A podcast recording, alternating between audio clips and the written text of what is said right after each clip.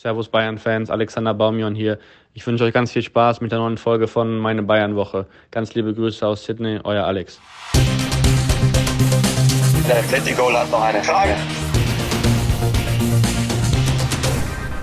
Der August neigt sich dem Ende. Die ersten Herbstgefühle machen sich schon breit. Das bedeutet auch, die Fußballsaison ist endgültig voll im Gange. Und jetzt fragt sich der eine oder andere, was erzählt die Frau mir hier vom Wetter?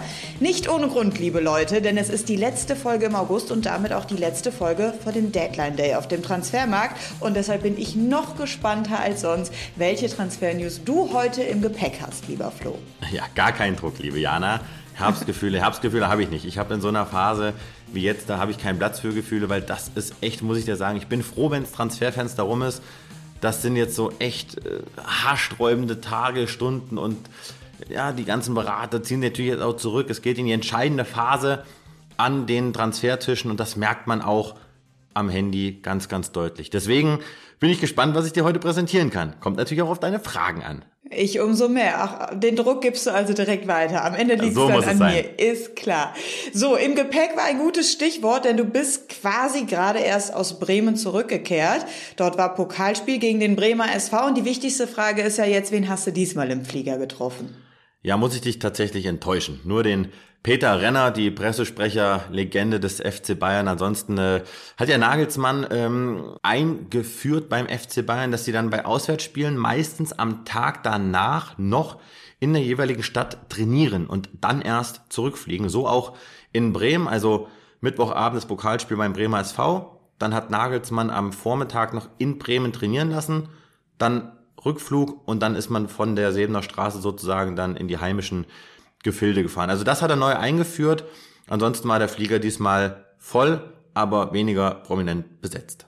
Ja, und zum Spiel braucht man wahrscheinlich nicht allzu viel zu sagen, außer Aua Aua Bremer SV. Ganze zwölf Buden haben sie eingeschenkt bekommen. Vier davon von Chupo Moting, der also klarer Man of the Match. Wer war für dich sonst noch so ein kleiner Matchwinner? Ja, absolut Jamal Musiala. Also was der am Ball macht und wie, wie, wie süß das immer rüberkommt, ja, wenn der ein Tor schießt, der schämt sich ja fast für diese Anerkennung, für die Standing Ovations. Das war auch in Bremen gut zu beobachten und äh, ich habe dann hinterher noch äh, vorm Bus mit ihm kurz gesprochen und habe ihm dann nochmal bedankt, weil er hat sich ja hier in einem der Podcasts auch an die Bayern-Fans gewandt und dann hat er gesagt, alles gut und war auch sehr gut drauf und hatte dann seinen Ball unterm Arm, weil er hat ja drei Tore geschossen und Choupo-Moting vier. Nein, also das ist, äh, habe ich ja jetzt schon ein paar Mal gesagt, das ist ein riesen Fußballer und da kann sich der FC Bayern wirklich nur bedanken oder was heißt bedanken, glücklich schätzen, diesen Spieler dann aus Chelsea geholt zu haben. Also Riesentransfer. Was sagst du denn zu Leroy Sané? Was hat er für dich, ähm, auf dich für einen Eindruck gemacht im Pokalspiel gegen den Bremer SV? Weil im Spiel gegen Köln soll es ja Pfiffe ihn gegeben haben. Ich frage mich, lässt ihn sowas kalt? Ist sowas zu spüren für euch da in erster Reihe? Gib mal einen Eindruck. Ja, war eine schwierige Woche, ne? Also mit den Pfiffen gegen Köln muss ich auch sagen, ich war ja auch im Stadion, äh, war auch unten am Spielfeldrand das äh, hat mich selbst als Reporter sehr gewundert, ja. Und äh, die, die Bayern, mir äh, haben da wirklich, oder nicht alle, muss man auch dazu sagen, aber viele, das waren schon viele Tausende, meiner Meinung nach Fingerspitzengefühl vermissen lassen. Äh, ja, Leroy Sané spielt jetzt nicht jedes Spiel äh, auf allerhöchstem Level. Er bemüht sich, er hat wenig Selbstvertrauen, das hat ja auch Kalle Rummenigge gesagt, gebe ich ihm auch 100% recht. Aber in der heimischen Allianz Arena darf es eben nicht sein, dass ein Spieler wie Sané ausgepfiffen wird keine einfache Woche. Er hat jetzt gegen den Bremer SV wieder gespielt, hat sich ein bisschen Selbstvertrauen zurückgeholt. Aber unterm Strich bleibt eigentlich für mich die Erkenntnis, dass Musiala sich jetzt an Sané auch vorbeigetribbelt hat. Und ich habe ja mit Nagelsmann sprechen können, auch nach dem Köln-Spiel. Und da hat er mir schon gesagt, Musiala war schon gegen Köln ganz nah an der Startelf. Und dann kam er ja rein, hat das super Solo gemacht, das Tor vorbereitet. Also Musiala, glaube ich, wird gegen Hertha BSC anstelle von Leroy Sané in der Startelf stehen und auch zurecht. Sané hat einen schwierigen Weg vor sich, aber ich traue ihm zu, dass er sich da selber rauskämpft. Ja, und laut Kimmich waren diese Pfiffe gegen ihn ja frech und bitter. Also Kimmich hat einmal mehr, wie wir es von ihm gewohnt sind, Klarstellung bezogen und sich dagegen ausgesprochen. Er hat einfach diese Führungsrolle in der Mannschaft inne und darauf will ich natürlich hinaus, er hat jetzt auch seinen Vertrag verlängert. Du hast es angekündigt, äh, so dein Reporter gespürt, der gesagt, vielleicht am Sonntag beim Heimspiel, nee, Tatsache ist, es war am Montag. Fakt ist aber, Kimmich hat verlängert. Ich bin auf Twitter auf einen äh, interessanten, wie ich finde, Tweet gestoßen von unserem Kollegen Tobi Holtkamp, selbst ja auch Podcaster, unter anderem für Sport 1, hat geschrieben, nur bis 2025 statt der üblichen fünf Jahre bei vergleichbaren Topspielern findet er sehr interessant. Heißt, dass Kimmich 24 im Topalter mit 29 auf dem Markt ist. Ich gehe davon aus, dass die Entscheidung, keine Maximallaufzeit zu machen, von Spielerseite kam, um flexibel zu bleiben. Bitte Boah, schön, Flo. Das waren jetzt, jetzt muss ich mich richtig konzentrieren. Also äh, Grüße gehen raus an Tobi. Aber ob der jetzt vier oder fünf Jahre unterschrieben hat, äh, sehe ich jetzt nicht als große Nummer. Vier Jahre ist ein, ist ein langer Vertrag. Kimmich hat eine sehr, sehr hohe Identifikation mit dem Verein. Das hat er auch überall zum Ausdruck gebracht. Und von daher, klar, er ist dann im besten Alter. Aber ich kann mir sehr gut vorstellen, dass Kimmich wirklich so ein Spieler ist, der sagt, ich habe meine Familie jetzt hier, ich habe hier meine Anerkennung, ich habe den Verein, mit dem ich jedes Jahr um Titel spielen kann. Ich kann mir sehr gut vorstellen, dass Kimmich seine Karriere auch beim FC Bayern beenden wird. Wie findest du das, dass er für sich selbst einsteht und die Verhandlungen ohne Berater führt? Was sagt das über ihn aus? Ja, ich glaube schon, dass Kimmich einer ist, der mal irgendwann nach seiner Karriere auch diesen Sprung macht ins Management, weil das ist ein cleverer Bursche, hat ein gute, äh, gutes Selbstbewusstsein, ähm, hat einen guten Stuff um sich rum, hat ja eine ja, wie soll ich sagen, PR-Berater schon seit vielen Jahren, ein sehr, sehr wichtiger Vertrauensmann. Danny Biegler heißt der, der macht unter anderem auch die Pressearbeit für Mario Gomez. Also auf den verlässt er sich schon, mit dem ist er auch regelmäßig im Austausch. Und da holt er sich natürlich auch ne, viele Einschätzungen ab und da, da sind sie wirklich sehr, sehr, sehr gut aufgestellt. Es ist außergewöhnlich, dass er das gemacht hat. Letzten Endes hat er sich natürlich bei so ein paar Sachen dann auch abgesichert, haben wir das ja schon mal gesagt, ne? Waren ja Juristen auch am Werk, die ihm da geholfen haben. Aber er saß ja schon mit Brazzo selber am Verhandlungstisch, spricht für ihn. Hochinteressant. Ich hätte gerne mal ein Mäuschen gespielt. Aber ich glaube, dass äh, Kimmich sich, die Lage in der Bundesliga, die Corona-Situation etc., das kann er schon sehr gut einschätzen. Aber nochmal, er steigt völlig zurecht zum Topverdiener auf. Kimmich also jetzt unter Dach und Fach. Alle Bayern-Fans wird's freuen. Und vielleicht zieht ja jetzt auch der ein oder andere nach. Neues aus der Mannschaft. Wie zum Beispiel bei Leon Goretzka, bei dem warten wir auch noch auf eine Vertragsverlängerung. Ja, das ging Schlag auf Schlag. Veröffentlichung des Podcasts von uns, Nummer 19. Und dann habe ich am Nachmittag eine Information ja bekommen, eine ganz entscheidende, wo man mir dann auch nochmal gesagt hat, da kommt nichts mehr dazwischen. Soll heißen, Leon Goretzka bleibt dem FC Bayern langfristig erhalten. Er wird es seinem Kumpel Kimmich gleich tun. Die beiden werden das Mittelfeldherz des FC Bayern weiterhin sein. Aber der Zeitpunkt der Veröffentlichung beziehungsweise der letzten finalen Unterschriften, das kann man einfach noch nicht genau jetzt datieren. Da gibt es ein paar Gründe, die ich kenne, aber nicht nennen kann und nicht nennen darf oder aufschreiben darf. Das ist eben auch Teil meines Jobs, weil man eben auch vieles erfährt, was dann eben vielleicht auch die Öffentlichkeit dann nichts angeht. Das ist dann einfach so. Von daher könnt euch alle beruhigt zurücklehnen. Da kommt nichts mehr dazwischen. Goretzka bleibt langfristig beim FC Bayern und wird, glaube ich, sogar noch ein Jahr länger dann unterschreiben als Kimmich. Dann ist auch Tobi Holtkamp an der Stelle beruhigt im Fall Goretzka. Genau. So, wenn ich singen könnte, würde ich jetzt von Raf Kamora Solala singen. Und du weißt, worauf beziehungsweise auf wen ich jetzt hier anspiele. Julian Nagelsmann hat auf der Pressekonferenz vor dem Köln-Spiel gesagt, Cuissons Vorbereitung war Solala. Ja, da ist jetzt schon mal eine Watschen erstmal, wie man in Bayern sagt. Und meine Frage an dich ist, wird Cuisance das nächste Beispiel dafür werden, wie gefährlich so ein Wechsel zum FC Bayern für eine Karriere eines jungen Spielers sein kann? Ja, ist ja erstmal jeder Spieler selber verantwortlich, ne? Ob das jetzt Cuisance ist oder Fiete Arp oder selbst Jamal Musiala, das liegt natürlich dann auch an jedem selbst. Aber auffällig ist bei Nagelsmann auch jetzt dieser Tage, dass wenn du ihn auf verschiedene Personalien ansprichst, und auf den Pressekonferenzen geht es ja meistens nicht um Fußball, sondern immer nur um Personalien, dann hat er eben auch die Eier, um dann auch mal Klartext zu sprechen. Das finde ich super erfrischend, weil viele andere Trainer tun das nicht und äh, labern dann um den heißen Brei. Und er sagt eben bei Cuisance, die Vorbereitung war nicht gut. Oder er sagt bei Bunazar, er muss regelmäßig besser spielen auf dem Platz, weil es noch da und da fehlt. Finde ich sehr, sehr gut, aber Cuisance ich bin einfach kein großer Fan von ihm. Er hat einfach eine Attitüde, die, die, die gefällt mir nicht als, als objektiver Fußballfan. Und ich weiß auch, dass er in der Mannschaft sehr, sehr kritisch gesehen wird. Ähm, er ist oft jemand, der sehr, sehr spät auf den Trainingsplatz kommt, wenn schon alle da sind, der in der Kabine sitzen bleibt, wenn viele in einem Gym sind und noch mit extra Schichten schieben und äh, auch so ein Beispiel hat mir jetzt auch mal jemand gesagt, habe ich jetzt schon des Öfteren gehört, die Bayern Stars, ja, in der Regel in letzter Zeit sehr, sehr viele mh, hm, Audis mit äh, E-Antrieb, ne? Also elektronisch geladene Fahrgeräte, so möchte ich Umweltfreundlich. Mal sagen. Umweltfreundlich. Umweltfreundlich, genau. Und Cuisance ist dann eben regelmäßig auch einer, der dann mit seinem Audi mit einem Benziner dann halt vorfährt und da halt nichts drauf gibt, dass es eben andere Richtlinien gibt. Also er ist halt jemand, der polarisiert, der aneckt, der auch, wie ich gehört habe, jetzt nicht zu allen einfach eine sehr, sehr gute Bindung hat, der vielleicht auch mittlerweile in anderen Sphären schwebt. Das ist, wie gesagt, ein Spieler mit, mit viel Talent, aber er ist für mich kein Bayern-Spieler und die Bayern würden ihn auch gerne abgeben. Da ändert auch nichts das Tor dran, dass er dann gegen den Bremer SV geschossen hat. Schafft man es denn noch, ihn zu verkaufen in der laufenden Transferperiode? Was glaubst du? Nee, glaube ich nicht. Glaube ich nicht, weil mir fehlt die Fantasie für einen Verein, der ihm jetzt da, ja, der den Bayern 5, 6, 7, 8 Millionen bezahlt für Cuisance. Möglich ist, dass man dann ihn hinterher so in den letzten Stunden noch verleiht, damit man das Gehalt einspart. Also, nein, Cuisance hat keine Zukunft beim FC Bayern.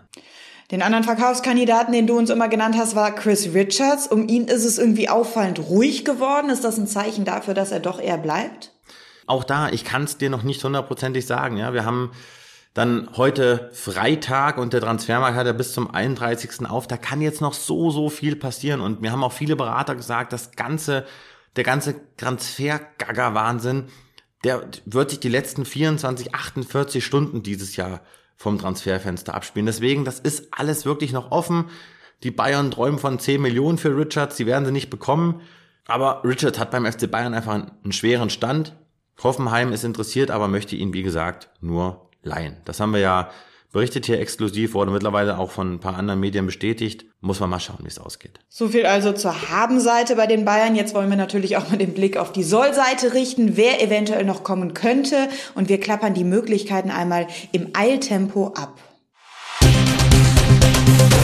Das Gerücht der Woche. Ja, und das ist gleichzeitig auch unsere Die Frage der Woche. Benny leitet seine Frage ein mit So, ich schon wieder. Das fand ich herrlich, da musste ich schmunzeln und will von dir wissen, Hofmann tatsächlich. Ja, Jonas Hofmann war eine Meldung der Konkurrenz. Die Sportbildjungs haben die Geschichte ausgegraben. Wir haben sie sehr schnell rund bekommen, äh, der Patrick und ich, weil wir da auch unsere Quellen hatten. Wir können bestätigen, dass es eben seitens des FC Bayern ein großes Interesse gibt an Jonas Hofmann, dem Nationalspieler von Borussia Mönchengladbach. Warum? Weil er eben auf der rechten Seite so ein Schienenspieler ist, der vorne wie hinten agieren kann. Ja, verletzungsanfällig, aber trotzdem ungemein gefährlich, hat einen riesen Sprung nochmal gemacht, aber man hört, dass Gladbach ihn ziehen lassen würde im Bereich der 20 Millionen Euro. Es ist natürlich auch ein immenser Preis. Und ich kann dir verraten, dass es zwischen Nagelsmann und Jonas Hofmann ein langes Gespräch gegeben hat nach dem Bundesliga-Auftakt. Denn die Bayern haben ja bekanntlich bei der Borussia gespielt und in den Katakomben konnte ich beobachten, wie eben Nagelsmann lange mit Hofmann da unter vier Augen gesprochen hat. Habe ich mir damals gar nichts so bei gedacht, aber ich hatte es irgendwie so abgespeichert und passt natürlich jetzt auch ganz gut zu dem, was wir dann jetzt eben rund bekommen haben. Aber auch da, ja, völlig offen, aber auch da mittlerweile ja bestätigt, was ich hier im Podcast schon gemeldet habe, die Bayern würden auch kaufen, ohne zu verkaufen wenn sie vom Spieler hundertprozentig überzeugt sind. Und ihr erinnert euch alle, Nagelsmann sucht einen für rechts und fürs Zentrum. Und Hofmann kann rechts, wie gesagt, alles bekleiden. Von daher interessant, meine Einschätzung noch zu teuer. Eigentlich war ja Sabitzer so als Mittelfeldmann immer ganz hoch im Kurs. Äh, jetzt reden alle über Jonas Hofmann. Ist das eine Und-Lösung oder eine Oder-Lösung? Eine Oder-Lösung. Ich glaube nicht daran, dass da beide Spieler sich jetzt noch den Bayern anschließen werden, weil das wäre dann einfach ein Gesamtpaket von über 30 Millionen Euro. Ähm, einer der Spieler wird sich dem FC Bayern anschließen bis zum 31. August, da bin ich mir ziemlich sicher. Und bei Sabitzer, das geht jetzt in die heiße Phase. Es war jetzt zu hören, dass äh, Salihamidzic jetzt eben noch keine konkreten Verhandlungen geführt hat mit Leipzig. Das ist auch meine Information. Aber es, ich weiß, dass im Grunde genommen sich alle Seiten ansonsten klar sind. Sabitzer möchte nach wie vor zu den Bayern. Die Bayern haben auch Sabitzer auf der Pfanne, möchten ihn gerne holen. Da geht's dann auch sehr schnell. Da wurde schon übers Gehalt gesprochen etc. Also das bedarf dann keiner weiteren Abstimmung mehr. Es geht jetzt wirklich darum, zahlt der FC Bayern den Preis, den Leipzig verlangt.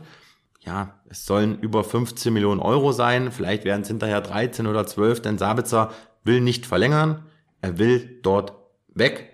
Spätestens dann nächsten Sommer 2022 ablösefrei. Aber ich habe mein Bauchgefühl sagt mir, dass Sabitzer zum FC Bayern wechseln wird. Als hättest du es gewusst, wäre meine Frage jetzt natürlich gewesen, was dein Bauchgefühl denn sagt, ob es eher Hofmann oder Sabitzer wird.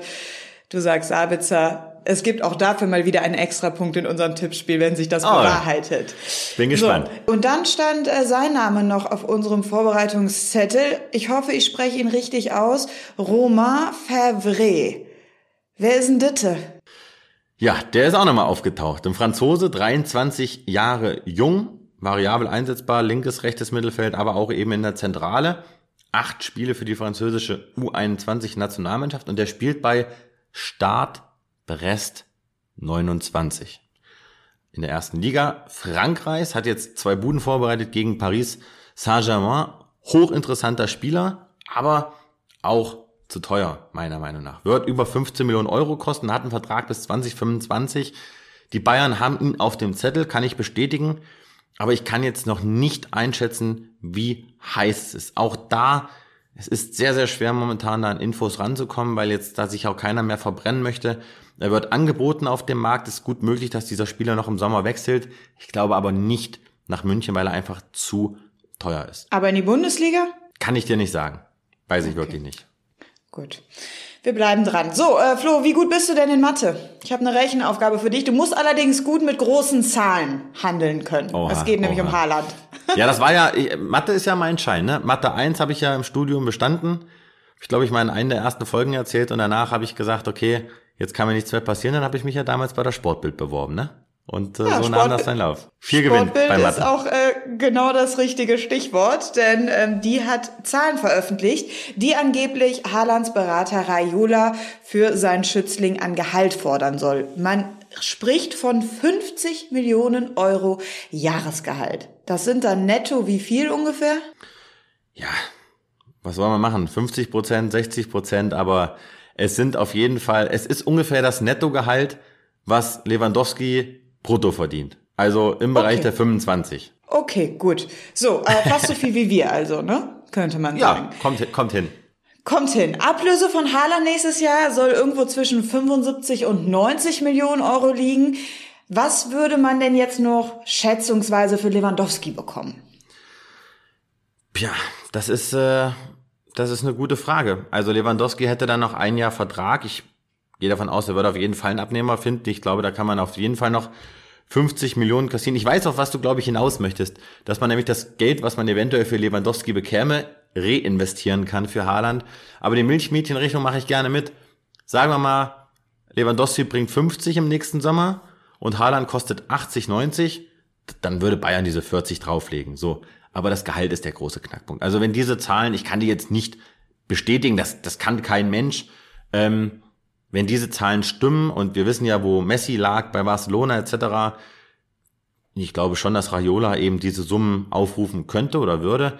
Das ist dann für Bayern nicht bezahlbar. Lewandowski ist der Topverdiener im Bereich der 20 bis 25 Millionen Euro brutto schätzungsweise.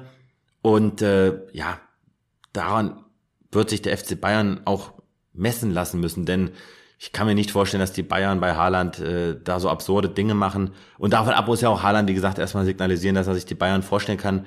Unterm Strich, wenn er das wirklich fordert, dann sind die Bayern definitiv raus, weil das, das kann kein Verein der Welt bezahlen, die keine Milliardäre im Hintergrund haben. Und äh, da ist der FC Bayern auch viel zu vernünftig, um dieses Gaga dann mitzumachen. Ja, Raiola soll ja dann auch nochmal ein schnuckeliges Handgeld von irgendwie rund 40 Millionen gefordert haben. Ja, Mann, Mann, also das Mann. ist dann schon summa summarum äh, sind wir da irgendwie in Sphären gelandet. Ich weiß nicht, da ist mir so ein Kimmich, der sich selbst vertritt, dann irgendwie doch um Längen sympathischer. Und äh, dann müssen wir vielleicht doch mit Haaland bei Real Madrid oder PSG leben, ne? Ja, ist echt so. Aber ich werde auf jeden Fall nächstes Leben, äh, in meinem nächsten Leben werde ich Berater. Das steht fest. Ja, ich glaube, ähm, da verdient man ja, wie gesagt, fast so gut wie wir zwei. Zurück zum Boden der Tatsachen. Und zwar Bundesliga-Alltag ist angesagt. Am Wochenende geht's für die Bayern gegen die Hertha. Und wer hätte gedacht, dass es in meine Bayern-Woche mal eine Schalker Jungen schafft? Es ist soweit. Denn äh, neben Schalke hat er auch lange für die Hertha gespielt, für Gladbach. Aber eben auch hatte er ein kurzes Intermezzo beim FC Bayern. Du hast gesprochen mit Alexander Baum-Johann und ich sag Regler hoch. Das Interview der Woche. Hallo? Servus Alexander, sei gegrüßt. Hey, hey Florian, na, alles klar? Alles gut, vielen, vielen Dank. Wie geht's dir? Mir geht's gut. Ähm, wir haben ja schon abends hier, 20 Uhr jetzt. Ähm, aber sonst soweit alles ganz gut, bis auf, dass wir ja äh, momentan hier im Lockdown uns befinden, schon, schon seit äh, ein paar Monaten.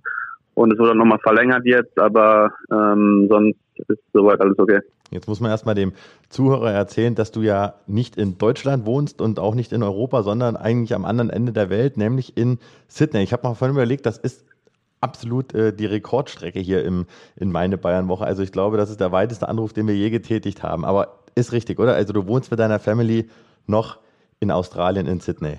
Ja, genau. Ähm, ich habe meinen Vertrag nicht verlängert bei meinem letzten Club beim Sydney FC, ähm, der ausgelaufen ist Ende ähm, Juni.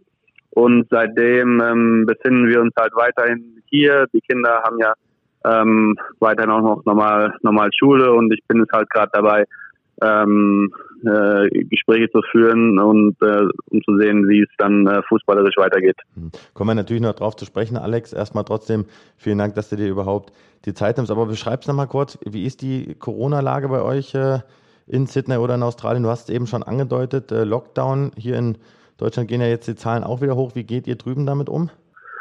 Ähm, ja, genau. Also eigentlich hat es ja Australien nie so richtig getroffen, was ja auch relativ ähm, einfach zu erklären ist, ähm, dass auch letztes Jahr, als ähm, die Pandemie angefangen hat, relativ schnell ähm, die Flughäfen auch dicht gemacht wurden, dass halt auch niemand mehr rein oder rausgekommen ist. Und von daher konnte man das relativ ähm, gut kontrollieren. Und ähm, ja, es gab eigentlich nie so richtig ähm, Lockdown hier. Und die Leute haben auch angefangen, ähm, das Virus halt nicht richtig ernst zu nehmen. Ähm, und dann Ende Juni ähm, auf einmal irgendwie ähm, jemand doch hier reingekommen und dann jemanden angesteckt äh, und seitdem ähm, halt von Tag zu Tag mehr positive Fälle und ähm, ja, der Lockdown geht jetzt schon seit Ende Juni und die Leute haben jetzt endlich angefangen auch zu verstehen, ähm, dass es halt äh, eine Sache ist, die man halt, halt ernst nehmen muss und fangen halt auch an, ähm, sich jetzt endlich zu impfen. Also ähm, bis Ende Juni, glaube ich, waren fünf Prozent Australiens äh, nur geimpft, ähm, was ja verständlich ist, weil die Leute halt sagen, okay, sie haben äh, hier eh äh, keinen Kontakt mit, äh, mit dem Virus, von daher brauchen wir uns auch nicht impfen lassen. Aber ähm, ja, jetzt hat auch der Letzte verstanden, dass äh, das Virus halt ernst ist und lässt sich dann halt auch impfen und die Impfrate steigt ähm, jetzt relativ schnell und ja, ich hoffe einfach, dass äh, das jetzt ähm, schneller ähm, in den Griff zu bekommen ist. Ich habe mich heute auch impfen lassen. Ähm, ich konnte mich jetzt auch endlich impfen lassen und ähm, ja, ich glaube, es führt auch kein Weg daran vorbei. Hm. Dann erstmal alles Gute für euch an der Stelle. Aber lass uns über Fußball sprechen, Alexander. Und zwar steht ja in der Bundesliga das äh, Heimspiel der Bayern an gegen Hertha BSC. Und da gibt es eigentlich keinen besseren als dich. Bei Bayern vier Pflichtspiele gemacht. Und die Hardcore-Hörer hier, die werden sich natürlich daran erinnern, dass du da 2009 dann zu den Bayern gestoßen bist und für die Hertha auch aufgrund zweier Kreuzbandrisse nur 38 Pflichtspiele. Für welchen Verein äh, schlägt das Herz mehr? Ähm, das ist schwierig zu sagen. Ich meine, ich habe noch Freunde bei beiden Vereinen und natürlich ähm, Sympathie für alle Vereine, bei denen ich mal ähm, gespielt habe. Von daher drücke ich da eigentlich ähm, keinem so richtig die Daumen. Ähm, ich freue mich, äh, das Spiel zu verfolgen, auch wenn es äh, wahrscheinlich nicht live sein wird, da natürlich ähm, äh, acht Stunden Zeitunterschied äh, ist, aber ich werde es mir auf jeden Fall am nächsten Tag dann ähm, in der Wiederholung anschauen und denke, es wird auf jeden Fall ein interessantes Spiel. Ähm, Hertha ist natürlich nicht so in die Saison gestartet, wie man sich das vorgestellt hat. Ähm, Bayern Ähm, glaube ich auch nicht. Also ich glaube, da hätte man auch lieber ähm, sechs Punkte und ähm, ja, Ergebnisse, die vielleicht ein bisschen höher aus, ausgefallen wären. Aber ja, ich glaube einfach auch gerade jetzt äh, nach dem Pokalspiel, ähm, dass die Bayern da auf dem richtigen Weg sind und in München ist natürlich immer schwierig für jeden ähm, da zu, zu bestehen und ähm, von daher glaube ich schon, dass Bayern haushoher Favorit ist. Na, warten wir es mal ab. Aber du hast, äh, glaube ich, schon sehr, sehr gut eingeordnet. Mit wem bist du bei den Bayern noch in Kontakt? Du hast ja mit äh, einigen ganz, ganz Großen zusammengespielt, unter anderem ja auch Gomez äh, und Van Bommel, die jetzt nicht mehr da sind, aber eben auch die Anfänge miterlebt von Bartschuber, von Müller. Mit wem schreibst du dir ab und zu nochmal? Ja, natürlich mit Manuel Neuer. Ähm, wir haben ja damals auf Schalke schon in der Jugend oder seit der Jugend zusammengespielt, dann auch im Profibereich. Ähm, wir haben eigentlich nie den Kontakt verloren und ähm, schreiben äh, noch regelmäßig.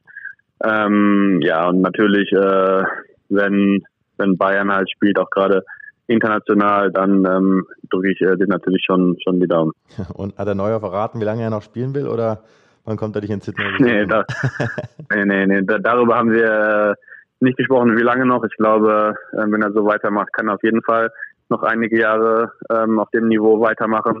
Ähm, aber irgendwann kommt er mich dann bestimmt mal in, in Sydney besuchen, zumal ich ja auch nach meiner Karriere ähm, hier leben möchte. Von daher ähm, wird bestimmt der eine oder andere Freund von mir aus, aus Deutschland ähm, die Chance dann auch wahrnehmen, ähm, Australien mal kennenzulernen und das dann mit, mit einem Besuch bei mir ähm, klar zu machen. Ja, ich war auch noch nie drüben, aber der Podcast bietet sich immer an, um auch das eine oder andere äh, zu connecten. Carsten Janke hat mich in Wien eingeladen und dann hoffe ich, wenn ich mal rüberkommen sollte und bist noch da, dass wir uns da mal auf dem Getränk dann in Sydney treffen, wo auch immer. Da musst du mir ein bisschen was zeigen. Natürlich, na, natürlich, bist, bist gerne eingeladen. Ich meine, ähm, zwei, ähm, 2023 ist ähm, die Frauen-WM hier und Australien bewirbt sich auch für die ähm, ähm, Männer-Weltmeisterschaft, äh, ich glaube 2034 oder 32. Ähm, von daher gibt es, glaube ich, noch einen Anlass, äh, das dann mit dem Beruf zu vereinbaren. Mhm. Aber bevor wir natürlich nochmal über deine Zeit bei Bayern sprechen, du hast ja gerade angesprochen, es gab ja dann irgendwann den Turn, dass dann viele deutsche Spieler auch äh, rübergewechselt sind. Man kann sagen, Thomas Bräuch, das war so der, der Pionier und äh, du hast ja auch schon mal zum Ausdruck gebracht, dass über Thomas Bräuch da quasi jeder spricht oder ihn jeder zumindest kennt. Äh, Alex Meyer war da, du warst da, bist ja auch australischer Meister geworden, 2020, Pirmin Schwegler war dort. Ähm, wie, wie, muss man sich das vorstellen? Äh, kannst du mal einschätzen, Niveau erste Liga Australien, ist das gleichzusetzen mit äh, zweite Liga Bund Deutschland oder wie, wie, muss man sich das vorstellen? Ähm, ja, also das Problem ist natürlich ähm, weiterhin ähm, Salary Cap, also das heißt ja, dass jeder Verein ähm, das gleiche Geld äh, zur Verfügung hat, ähm, was natürlich auch nicht zu vergleichen ist mit äh, den Budgets in, in Europa ähm, und das auch momentan halt ähm, für mich persönlich äh, ein bisschen problematisch geworden, halt jemand Vertrag zu verlängern, weil auch gerade durch die Pandemie mhm. ähm, die Budgets halt nochmal ähm, gekürzt wurden, weil natürlich das auch einen riesen Impact hat auf, auf die Vereine und auf die Liga. Ähm, aber generell würde ich halt schon sagen, dass fußballerisch ähm, ähm, ist das schon zu vergleichen mit, äh, mit der zweiten Liga in Deutschland. Natürlich ähm, nur fünf Ausländer pro Verein und die Ausländer machen dann halt schon den Unterschied aus. Ähm, deswegen würde ich halt auch sagen, in jedem Verein gibt es eigentlich zwei, drei Spieler, die auch ähm, ja locker in der in der Bundesliga äh, mitkicken ähm, könnten und wahrscheinlich auch ähm, auf dem höchsten Niveau oder vorm Niveau ähm, gespielt haben, bevor sie dann rübergekommen sind nach nach Australien. Ähm, aber wenn man halt ähm, komplett äh, den Durchschnitt sieht, würde ich sagen, äh, mittleres Zweitliganiveau, ähm, ja, ist schon, ist glaube ich schon äh, vergleichbar. Mhm. Du bist jetzt 34, hast gesagt, dein Vertrag äh, ja, ist sozusagen jetzt geendet im Sommer. Du hast vieles von der Welt gesehen. Du hast bei Schalke gespielt, bist äh, über Gladbach zu den Bayern gewechselt, äh, nach Lautern zu Hertha, hast in Brasilien gespielt, bist dann zu Western Sydney, dann zu Sydney FC. Wo geht deine Reise hin? Du hast gesagt, ihr wollt in Sydney leben bleiben. Kann man dich nochmal in Deutschland erwarten oder ist das eher unrealistisch? Ja, also erstmal ganz wichtig ist, dass ich halt ähm, gesund bin und, und fit bin und hoffe, dass ich auch den Rest meiner äh, Karriere fit bleibe. Ich habe immer gesagt, dass ich durch die beiden Kreuzbandrisse, die ich äh, ja leider hatte, dass ich die beiden Jahre, die ich da verloren habe, auf jeden Fall noch hinten dran dranhängen möchte. Und ähm, ich habe mir auch seitdem in meiner Karriere eigentlich keine Ziele mehr gesetzt, wie irgendwelche Titel zu gewinnen. Ich wollte eigentlich ähm, das einzige Ziel ähm, vor Augen haben, den Rest meiner Karriere verletzungsfrei durchzukommen, was auch bis jetzt äh, gut gelaufen ist, toi toi toi. Und ähm, ja, ich möchte auf jeden Fall noch äh, drei, vier Jahre kicken. Ich meine, in Deutschland ähm, mit 34 ist man natürlich schon ähm, ja ein Auslaufmodell. Äh, äh, ja, Auslauf, Auslaufmodell. Es gibt auch nicht mehr viele äh, Spieler in, in, in dem Alter und viele Spieler, mit denen ich halt äh, zusammengespielt habe, ähm, die das gleiche Alter haben wie ich. Die haben auch schon aufgehört, aber ich denke gerade in, in Australien oder auch im, im asiatischen Bereich ähm, ähm, gibt es halt viele Spieler, die auch noch äh, älter sind und ähm, auch mit 35, 36, 37 auf dem Niveau spielen können. Wir haben ja in der asiatischen Champions League auch gegen japanische und koreanische Vereine gespielt und da sieht man halt auch, dass da noch viele ähm, erfahrene Spieler sind, also auch Spieler, die halt wirklich ähm, ähm, fast 40 sind mhm. und halt immer noch auf dem Niveau spielen. Von daher bin ich da schon realistisch und ähm, sehe da eher Chancen, dass es für mich dann im, im asiatischen Raum weitergeht. Ich habe immer gesagt, äh, Japan wäre für mich ein Traum, mal in Japan zu spielen. Und wenn es da die Möglichkeit äh, gibt, dann ähm, würde ich das auf jeden Fall machen. Ich meine, in Deutschland ähm, habe ich auch Kontakt mit zwei Vereinen, die sich bei mir äh, gemeldet haben. Ich sage jetzt nicht welche, aber. Musst du, nein, nein, musst du nein, verraten, nein, das, das, das, das, das, verrate ich nicht, aber ähm, ich habe auch gesagt, also in Deutschland, ich habe ja damals Deutschland verlassen, weil ich eigentlich mit dem Kapitel ähm, abgeschlossen habe. Aber wenn ich ehrlich bin, ähm, ja, kommt in Deutschland oder wird in Deutschland nur ein Verein für mich in Frage kommen, nochmal zurück nach Deutschland zu kommen und das wäre Schalke. Ähm, aber ähm, ja, äh, sonst denke ich eher, dass es äh, was im asiatischen Bereich wird oder vielleicht doch ähm, noch was in Australien. Muss man schauen. Ja, dann schauen wir mal, dass sich das hier vervielfältigt und dann äh, schauen wir mal, ob sich die Schalker vielleicht noch melden. Hätte Charme und würde sich ja auch ein schöner Kreis dann äh, schließen. Aber Schalke traust du dir nochmal zu, oder was?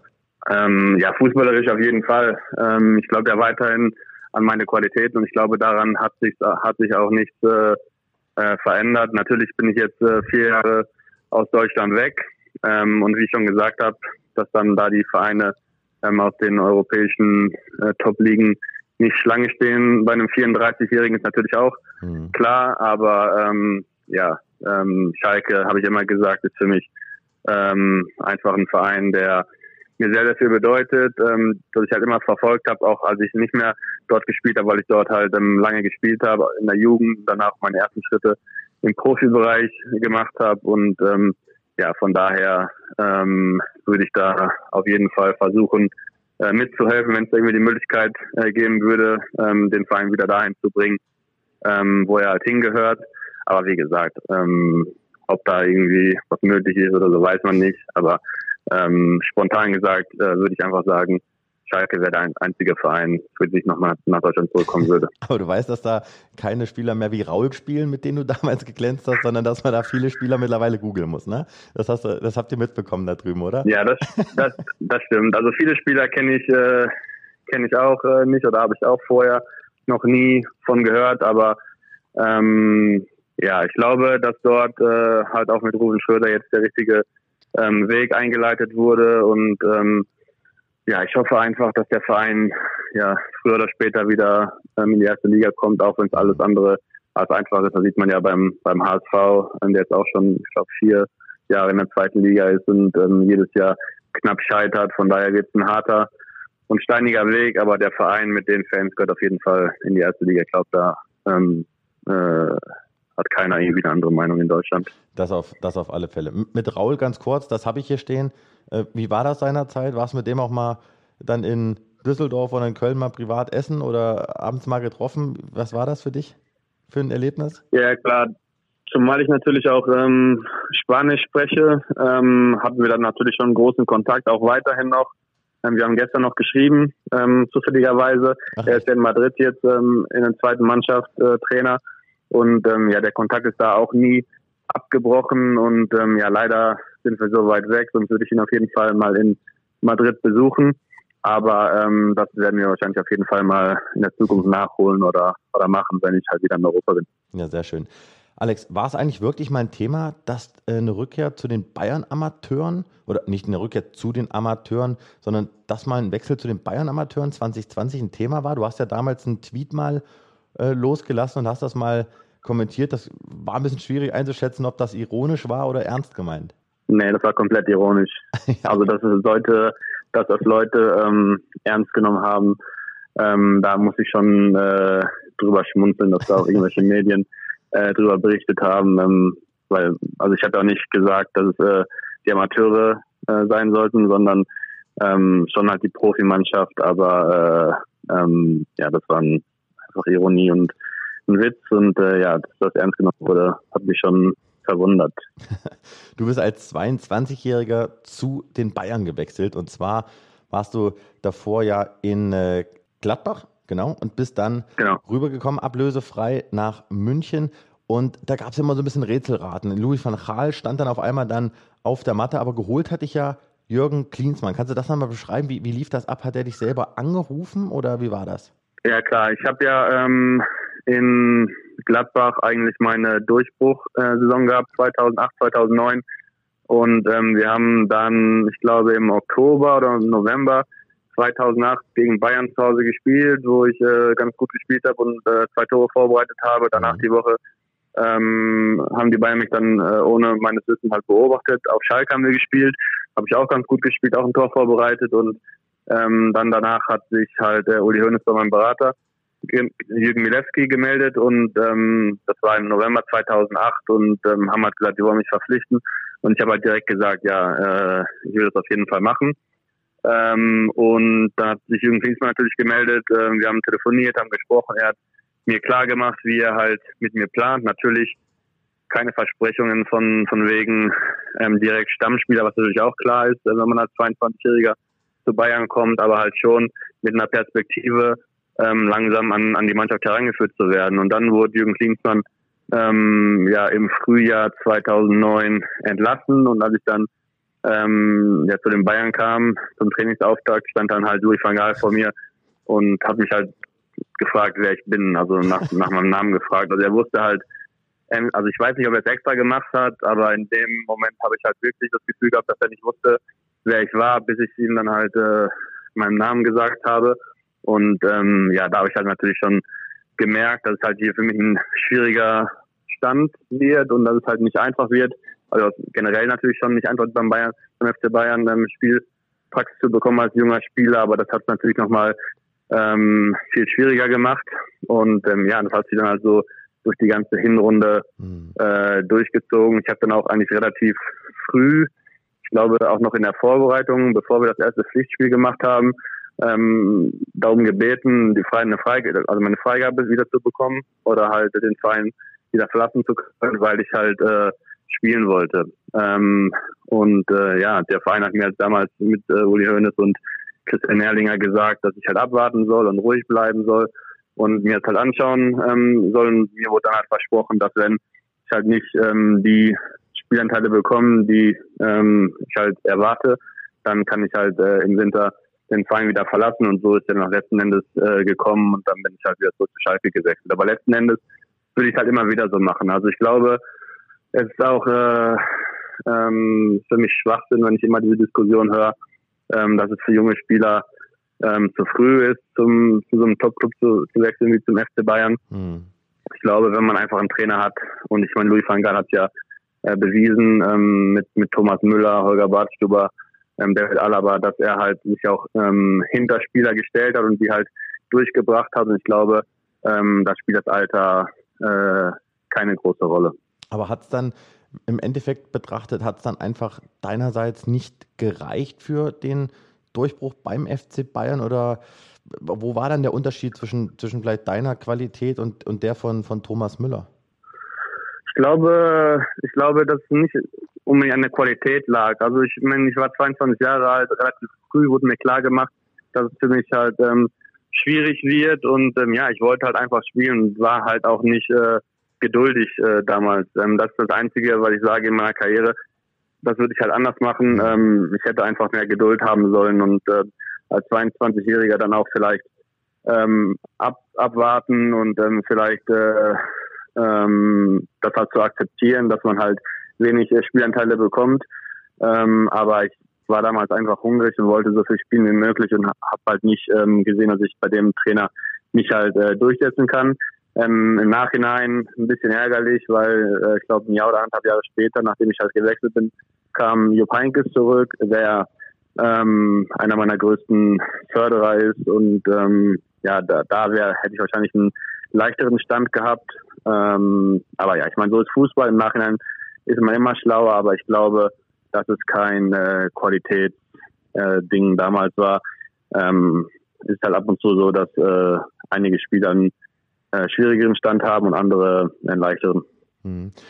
Ich muss dich natürlich noch nach einer Anekdote äh, für oder nach Louis van Gaal fragen. Ich hatte ihn selber mal getroffen. Es ist jetzt mittlerweile vier Jahre her und zwar in der Nähe von Amsterdam an seinem Strandhaus und da trifft er sich dann für die Interviews, die er dann nicht oft gibt, äh, in so einem großen Hotel.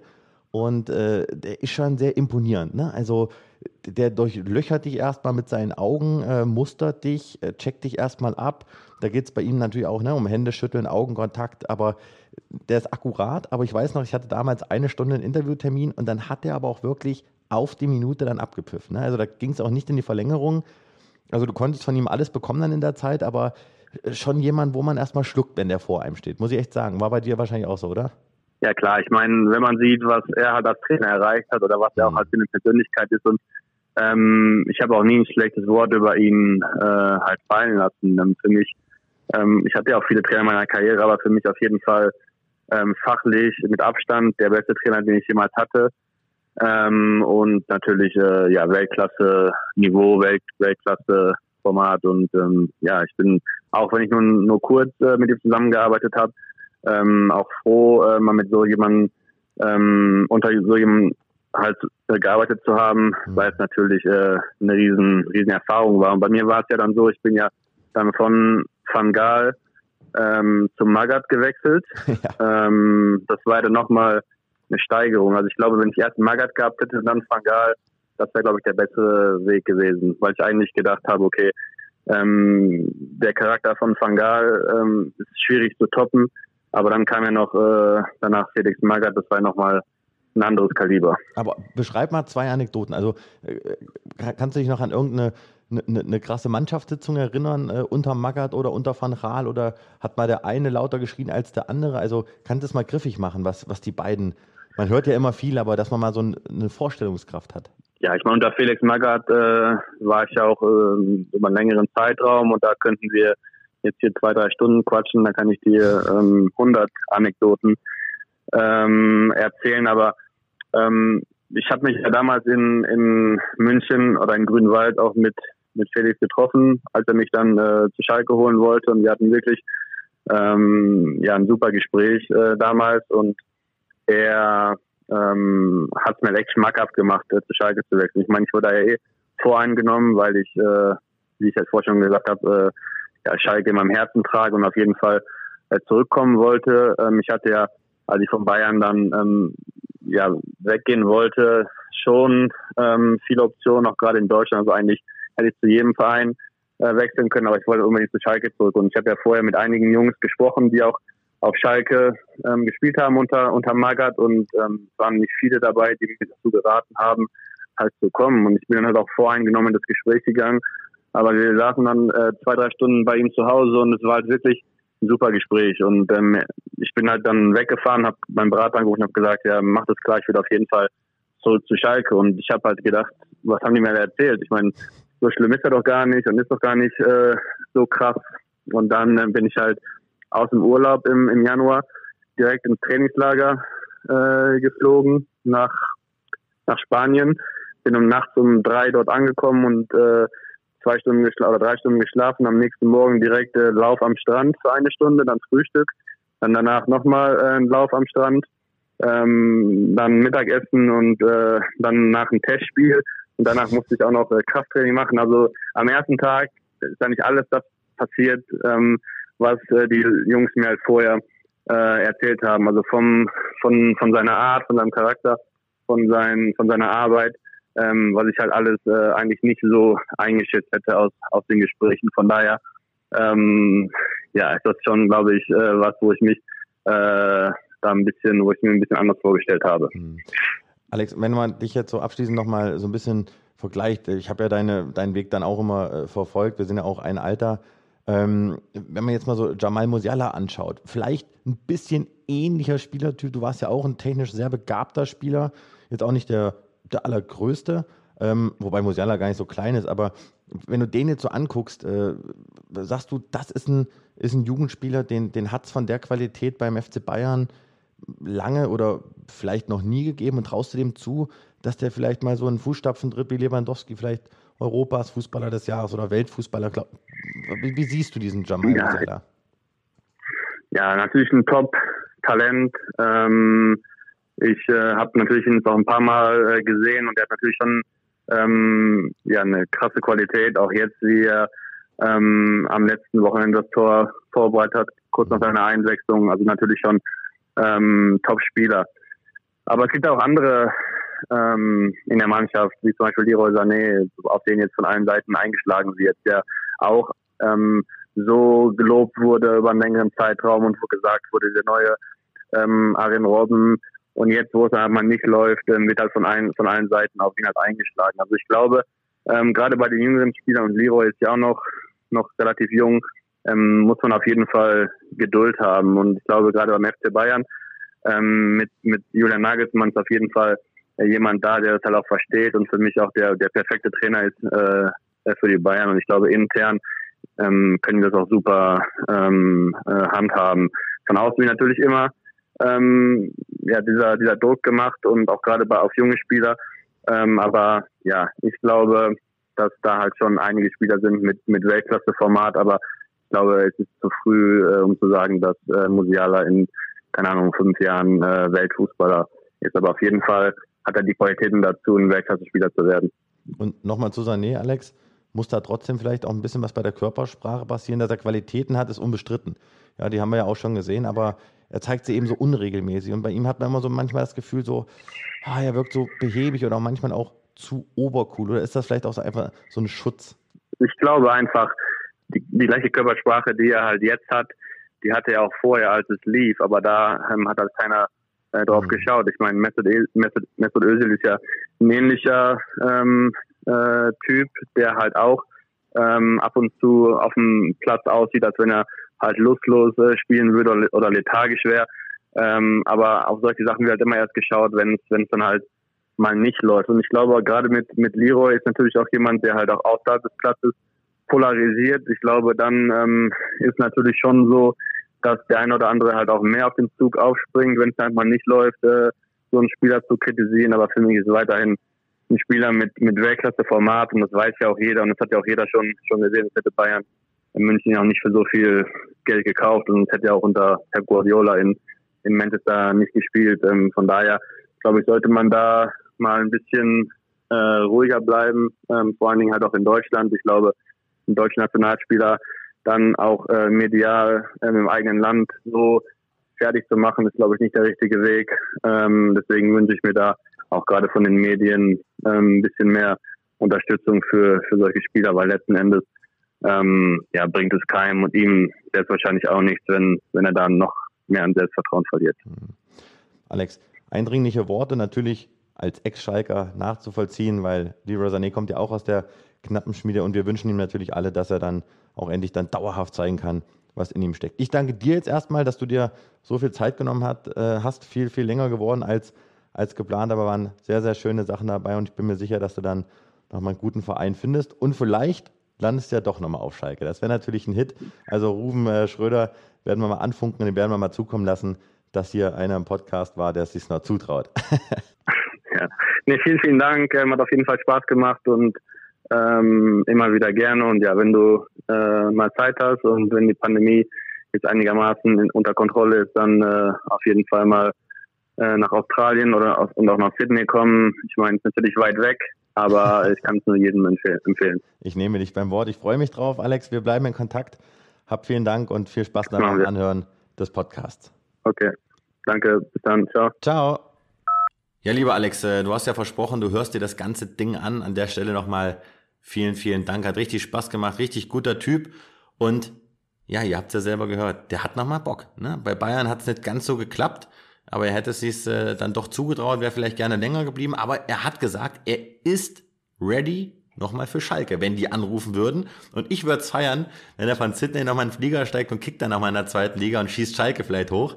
Und das ist ja eigentlich jetzt der perfekte Querpass auf dich, denn du hast etwas anzukündigen. Ja, den verwandle ich doch direkt mal. Ne? Ich hatte ja, ja, ja, vor, einen kleinen Sendehinweis in eigener Sache zu äh, machen. Denn am Samstag trifft Schalke ja auf Fortuna Düsseldorf im Topspiel in der zweiten Bundesliga. Und übertragen wird das Ganze live im Free TV, ganz ohne irgendein Abo. Das ist ja auch mal schön, weil eben selten dieser Tage. Und zu sehen gibt's das Ganze natürlich auf Sport 1 ab 19.30 Uhr am Samstag geht's los. Seid also mit dabei. Es ist auf jeden Fall ein geiles Duell und äh, das hätte es vor zwei Jahren so auch noch in der ersten Bundesliga geben können, ne? Ja, ist äh, schade. Deswegen, ich äh, wünsche es äh, den Schalkern, also auf jeden Fall den Schalkern und auch irgendwie den Hamburgern, dass sie dann zeitnah mal wieder da oben dann in der Bundesliga mitkicken. Weil das sind Spiele, da hast du dich auch als Reporter gefreut, dahin zu fliegen und die Stimmung damit zu erleben. Und das fehlt mir persönlich total. Also muss Baum Johann noch mal ran und die Schalker wieder ins Liga Oberhaus führen. Auf jeden Fall. So, also wir schauen auch aufs Liga Oberhaus, denn in der ersten Bundesliga gibt's ein Duell am Wochenende, das uns ganz besonders interessiert. Hertha gegen Bayern. Jetzt natürlich meine Frage an dich. Wie ist denn dein Tipp? Der Big City Club macht seinem Namen ja alle Ehre und ist noch punktlos in der Fußball-Bundesliga. Ja, kleine Korrektur. Bayern-Hertha, also das nächste Heimspiel in der Bundesliga für die Bayern. Ich darf auch wieder vor Ort sein. Ich freue mich. Ich glaube, das wird ein richtig cooles Spiel. Aber die Bayern sind jetzt gut drauf. Viele Spieler wurden geschont. Musiala hat einen Lauf. Also die Bayern werden das Ding gewinnen. Aber hinten sind sie nicht sattelfest. Deswegen äh, eine sichere Bank ist immer auf ein Gegentor zu setzen gegen die Bayern. Ähm, 3 zu 1 für die Bayern. Du hast ja im letzten Spiel gegen die Kölner eine, eine Klatsche angekündigt. Ne? Hast gesagt, es gibt eine Packung für den FC. Ich habe dagegen gehalten, habe gesagt, nee, nee, nee, nee.